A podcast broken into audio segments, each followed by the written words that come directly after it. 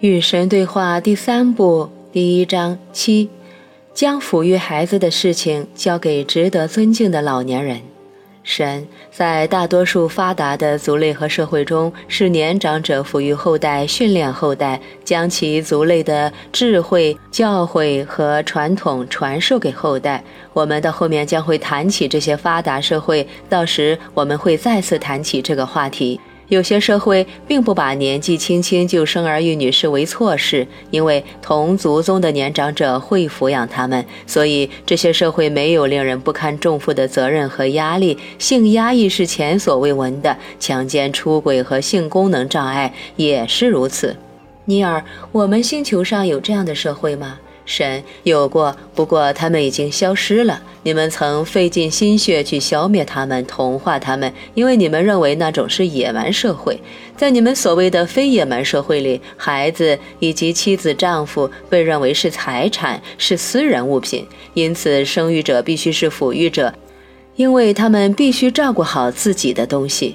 你们许多社会问题的根源是这种观念：配偶和子女是个人财产，他们是归你所有的。下文将会研究和探讨高度进化生灵的生活，到时我们再来彻底的审视这个所有制问题。但现在只要略微进行思考就好。当人们的身体做好生儿育女的准备时，他们的心智做好抚育儿女的准备了吗？实际上，大多数人甚至到了三四十岁，仍尚未有抚育子女的本事，也不应该预期他们有。他们的成年期还不够长，无法将深层的智慧传授给他们的孩子。我听过这种说法，马克·吐温讲过类似的道理。据说他曾经写道：“十九岁时，我觉得我父亲什么都不懂；可是当我三十九岁时，老人家的智慧让我很吃惊。”他说的非常好，年轻人的任务是搜集真相、真理，而非传授真相、真理。你们如何能教给孩子你们尚未搜集到的真相呢？这当然是不可能的。所以你们只好告诉他们你们唯一知道的真相，别人的真相，你们的父亲、母亲、文化和宗教的真相。反正什么都有，就是没有你们自己的，你们仍在为之求索。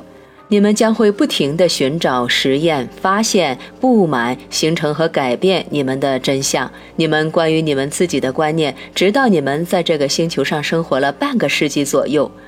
然后呢？你们也许终于能够确定、弄清你们的真相。到时你们将会认可的最大真理可能是这样的：恒久不变的真相是不存在的。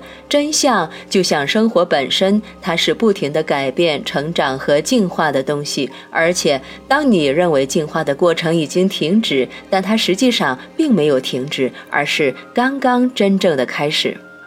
是的，我的情况就是这样。我五十来岁了，我已经明白这个道理。很好，现在你是一个智者，你是年长者了。现在你应该抚育孩子，或者更准确地说，在接下来十年里，你应该抚育孩子。抚育孩子本来就是年长者的事情，也应该是年长者的事情，因为年长者认识真相和生活，明白什么是重要的，什么是不重要的，知道正直、诚实、忠诚、友谊和爱这些词语意味着什么。我明白你说的道理，他很难接受。但我们有许多人确实尚未完成从孩子到学生的转变，就有了自己的孩子，并感到我们不得不教导他们，所以我们只好这么想：嗯，我来把父母教给我的东西教给他们。因而，父亲的罪会落在儿子身上，甚至落在第七代的孙辈身上。我们该怎么改变这种情况呢？怎样才能终结这个怪圈呢？将抚育孩子的事情交给值得尊敬的年长者，父母可以随时去探望孩子，可以跟孩子共同生活，但别独自背负起照料和养育孩子的重任。孩子的生理、社会和灵性需求，整个社区来满足，而教育和价值观则由年长者来提供。在这次对话的后面，我们将谈起宇宙间的其他文明社会。到时我们会看到其某些新的生活模式，但这些模式在你们当前的生活结构中是无法运作的。你这话是什么意思呢？我的意思是，不但你们抚育子女的方法是无效的，你们整个生活模式也是无效的。我还是不明白你到底想说什么。你们彼此远离，你们拆散了家庭，为了追求城市的规模而解散较小的共同体。大城市诚然有更多的人，但各种部落、集体或者宗族，他们的成员将对整体负责视为个人责任变得更少了。结果，你们便没有了长者，至少不能在近处求得。比远离你们的长者更加糟糕的是，你们将他们拒之千里之外，让他们处于边缘地位。剥夺他们的权利，甚至仇视他们。是的，美国社会上有些成员甚至仇视老人，宣称他们是社会的寄生虫，想要得到许多好处。年轻人不得不将越来越多的收入奉献出来，才能满足老人的需求。确实如此。现在有些社会学家预言未来会发生一场代际战争，年轻人将会责怪年长者索取的越来越多，而贡献的越来越少。由于在婴儿潮出生的人正在进入老年期，加上人们的寿命普遍变长了，所以现在的老年美国公民越来越多。然而，假如你们的年长者没有贡献，那是因为你们不让他们去做贡献。正当他们真正能够为企业出力，你们就要求他们退休；正当他们能够把事情办好，正当他们的生命进入最活跃、最有意义的阶段，你们就要求他们退休。不仅是在抚养子女方面，在政治经济领域，甚至在年长者多少有点地位的宗教领域，美国已经变成一个崇尚年轻、贬低年老的社会。美国已经变成单数社会而非复数社会，那就是说，这个社会是由个体而非集体组成的。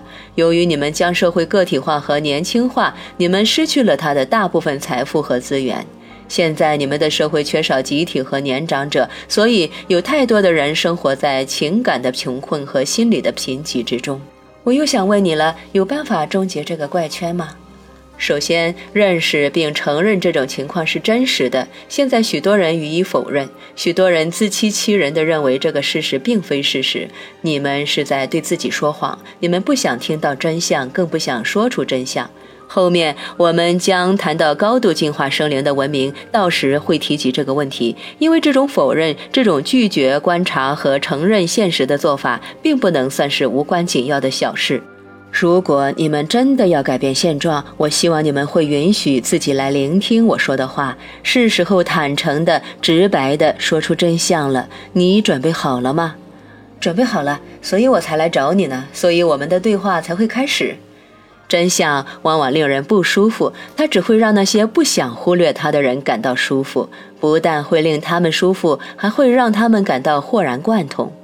这三次对话一直让我感到豁然贯通，请继续说下去。现在我们有理由感到高兴和乐观。我发现情况开始有所变化。我发现你们人类近些年比以前更加重视创造共同体和建设扩延式家庭。你们也越来越尊重年长者，让他们的生活变得更有意义和有价值。这是在极有益的方向上前进了一大步。所以情况正在转变。你们的文化似乎踏出了那一步，它正在前进。你们无法当天就完成这些改变，例如，你们无法一决而就改变整个社会习以为常的抚育方式。然而，你们可以一步一步地改变未来。阅读这本书就是其中的一步。这次对话将会反复提起我们先前讲过的许多重要道理。这种重复将不会是偶然，它是为了强调。现在，你问我如何建设你们的明天？让我们先来看看你们的昨天。